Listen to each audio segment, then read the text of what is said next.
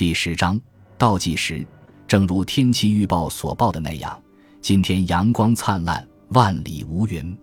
成千上万的人驱车来到这个沙漠小城，无数的人站在高高的铁丝网外，满怀期待的目光向着铁丝网里面张望。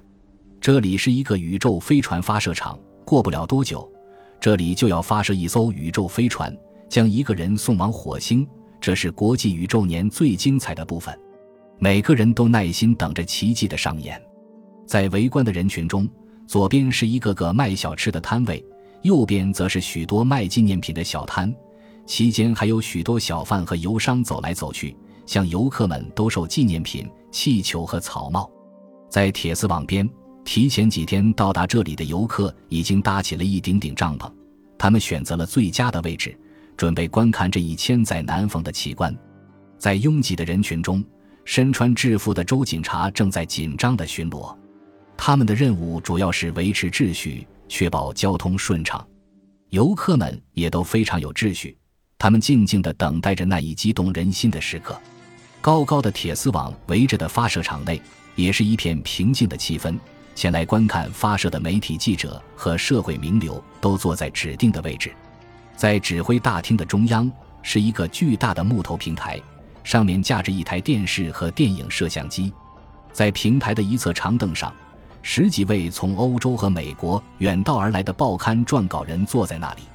在平台的另一侧，二百多位来宾正在就坐，他们大部分是科学家和政治家。在控制台不远处有一个凉亭，那里就坐的是最重要的客人，其中包括三位国家元首、十几位部长和几位皇室成员。所有的人都坐在各自的座位上，他们静静地看着那些科学家和技术人员正在做发射前最后的准备工作。这时，高高耸立在发射场的大喇叭传出了声音：“还有一个小时。”在铁丝网两侧嘈杂的人群立刻安静下来，人们几乎不约而同地将头都转向发射架上的巨大火箭。正午的阳光照射下来。巍然耸立的火箭给人一种微微抖动的错觉，似乎它已经点火发射了，正要冲天而起。所有的人都在期待着，唯独有一个人内心仿佛悬着一块大石，他就是法库尔，负责发射场安全的官员。他此刻正靠在墙上，脑海中想象着无数可能发生的意外。法库尔是一个经验老道的官员，以前他也多次担任过类似的工作。但从未像现在这样紧张。这一方面是因为此次发射事关重大，另一方面，这次发射是一次跨国联合行动，单单现场就有来自十几个国家的科学家，他们国籍不同，语言各异，很容易出差错。另外，如果这里潜入了搞破坏的人，后果将不堪设想。而这恰恰是法库尔最最担心的。此刻，法库尔皱着眉头。试图将心中的焦虑驱散。自从接手发射场的安保工作以来，他已经采取了各种措施，严防破坏活动。发射场的所有工作人员，上到发射总指挥，下到发射场餐厅的侍者，都在严密的调查与监视之下。法库尔有他们每个人的档案，厚厚的一大沓，每个人的身份、背景、经历，乃至各种隐秘的细节，尽在他的掌握之中。这些档案里丝毫没有发现一点问题。想到这儿，法库尔的心情逐渐开朗了。不管怎样，他已经尽了最大努力，可以说是问心无愧了。看，先生，站在一边的法库尔的吉普车司机笑呵呵地说：“那些女人已经开始掉眼泪了。”法库尔抬起头来，看见他的司机正用对讲机的天线指着北边二十码外的地方。在那儿坐的是工作人员的亲人和家属，主要是科学家和技术人员们的妻子、孩子们，还有一些不值班的工作人员。法库尔朝司机所指的方向望去，的确，亲属席上有几个女人正在偷偷的用手帕擦眼角。法库尔脸上浮现出理解和宽容的神色，随即笑了：“是啊，神经已经连续绷紧了好几个月，现在终于要结束了。”为什么不痛哭一场发泄发泄呢？如果男人也能哭的话，那么法库尔恨不得也当场大哭一通。这时，他特别注意到家属席中的一位女人。法库尔之所以注意到她，部分原因是她的美貌，另一部分原因是她自始至终一直站着。阳光很强烈，法库尔为了看得更清楚，眯起了眼睛。他清楚地看到，那个女人一点儿都没有哭。法库尔感到有些诧异，那个女人正像一尊雕像一样一动不动地站着，她的双手握成拳头，放在身体两侧，目不转睛地盯着矗立在远处的火箭。对了，她是物理学家维特比的妻子。法库尔心中暗想，看着那个女人的专注神态。你会以为跟随火箭一起升空的是维特比本人，而不是兰达佐。想到这里，法库尔不禁耸耸肩。在巨大的压力下，人们多少都会有一些身体不适的反应，但兰达佐却不然。此刻，兰达佐坐在总控制室，正平静地就着一杯牛奶，大吃鸡肉三明治，似乎周围即将发生的一切与他毫无关系。偶尔。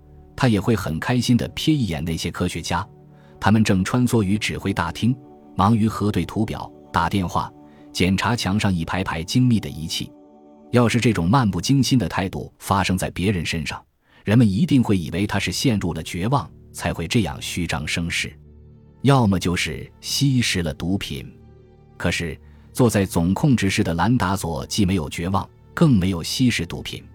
在他英俊的脸上浮现出平和的微笑，他那有力而修长的双手拿着三明治和牛奶，丝毫没有颤抖。他肌肉结实的大腿在桌子下优雅而随意地交叠在一起，所有的身体语言似乎都在告诉你，他只是去一趟纽约，而不是飞向火星。此时，在兰达佐的身边还坐着两个人，他们是两位著名的医生，正密切关注着兰达佐的一举一动。如果他的身体状况稍有不妥，他们就会认真地记录下来。在旁边还站着一位著名的心理学家，也准备随时记下兰达佐的情绪变化。可是兰达佐一切正常，他们三个根本就没有什么可记的。结果反倒是这三位专家颇显得很不自在。没错，兰达佐就是这次飞行的主角，他是从五十名志愿者中精挑细选出来的。兰达佐有着过人的智力，短短两个月的培训，他就掌握了如何操纵宇宙飞船中的复杂设备。兰达佐有着强健的体魄，尽管选拔测试中艰苦的体力考验淘汰了许多候选人，但兰达佐却从中脱颖而出。他的资料显示，他曾经参加过奥林匹克运动会，甚至还为他的那个小国家赢得了四枚金牌。鲜为人知的是。兰达佐的业余爱好还包括独自一人徒手猎熊、收藏名贵的兰花和用拉丁文写剧本。此外，兰达佐是一个风流倜傥的人。由于发射在即，近几个星期他一直过着几乎与外界隔绝的生活。但他一有机会，还是到处与人偷情。还有五十分钟，喇叭宣布道：“现场的人更加紧张了。”唯独宇航员兰达佐仍旧泰然自若。当总指挥从他身边走过时，兰达佐淡淡的一笑，用德语开玩笑地说：“别忘了在飞船上放足够牛排。”嗯，总指挥只是笑了笑，不置可否地从他身边走过。由于航行的时间长达三个月，不要说牛排，就是日常的食品都是特制的。